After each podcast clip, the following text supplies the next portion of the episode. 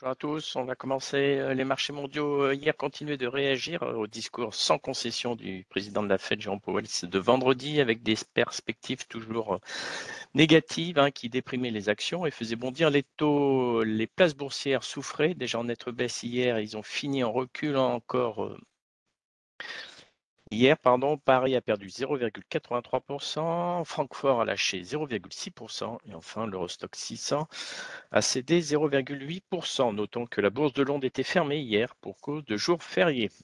Du côté des valeurs, hein, il y avait euh, les, actions hein, qui étaient liées au cours des hydrocarbures qui, ont surnagé hier. On a eu CGG qui a pris 6%, Valourec plus 3,4% et Technique Technique Énergie plus 1,4%. Notez tout de même que les volumes sont restés très très faibles hier.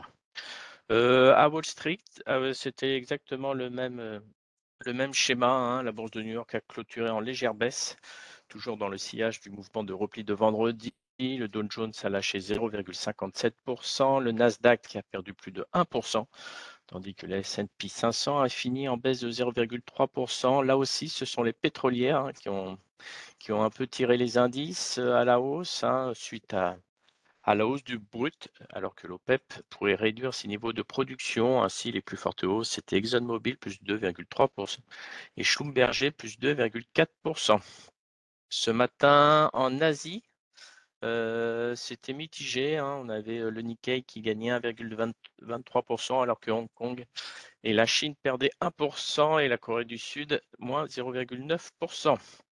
Notons que le plus grand promoteur chinois, Country Garden, a publié un T1 en recul de 96%.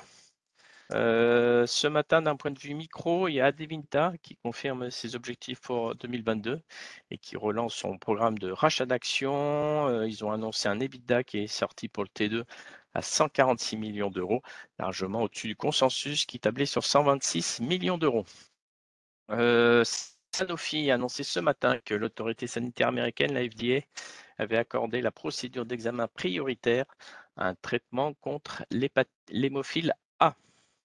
Euh, l'assureur AXA a annoncé ce matin avoir bouclé la cession de ses activités d'assurance en Malaisie à son concurrent italien Generali. Et enfin, Engie a annoncé à l'instant hein, que le russe Gazprom réduit encore ses livraisons de gaz auprès de lui dès aujourd'hui. Je laisse la parole à Nantes. Bonjour, je commence avec Robex. Le nombre d'onces produites a été de 12 185 onces en progression de 9,5% par rapport au même trimestre de l'année précédente. Cet effet volume associé à une légère hausse du prix de vente moyen de l'or a eu pour effet d'augmenter le résultat opérationnel de plus 17%. Et je termine avec freelance.com qui confirme sa dynamique de croissance forte au deuxième trimestre puisque le chiffre d'affaires a progressé de 78% à 201 millions d'euros. Cette évolution est portée à la fois par la poursuite d'une excellente dynamique sur le périmètre historique puisque la croissance a été de 27% à périmètre et taux de change constant sur ce semestre et par l'intégration de Helvetic Payroll. C'est tout pour moi ce matin.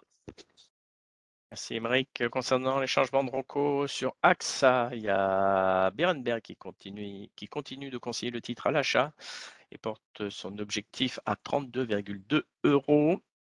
C'était la seule recommandation du jour. Et enfin, sur l'agenda, on aura l'indice des prix des logements à 15 heures, la confiance des consommateurs à 16 heures. En préouverture aux États-Unis, on aura Baidu et Best Buy qui vont publier. Et après clôture, on aura HP et CrossStrike. Je laisse la parole à Lionel? Bonjour, hier sur le CAC, euh, on est venu rebondir sur un premier support intermédiaire vers 6155, qui était le, pic du 27 juin. On a laissé une mèche basse sur ce niveau-là pour entamer une, une, tentative de rebond. Ce matin, en préouverture, pas de changement par rapport à la clôture d'hier, on est sur les mêmes niveaux. Premier point de repère résistance, ce serait déjà le gap baissier d'hier à aller euh, combler qui se situe vers 6250 environ. Et ensuite, on regardera du côté des moyennes court terme baissières, hein, les moyennes mobiles 5 jours, 10 jours, 20 jours. La moyenne mobile 5 jours passe vers 6330. Donc ce serait la résistance suivante pour essayer de distinguer ce qui ne serait que du, rebond intermédiaire d'un démarrage un peu plus, un peu plus soutenu. donc voici le point de repère pour la journée. On notera qu'au niveau sectoriel, le secteur de l'énergie continue de surperformer, pas seulement à court terme, mais, mais à moyen terme. Bonne journée. Merci, bonne séance à vous.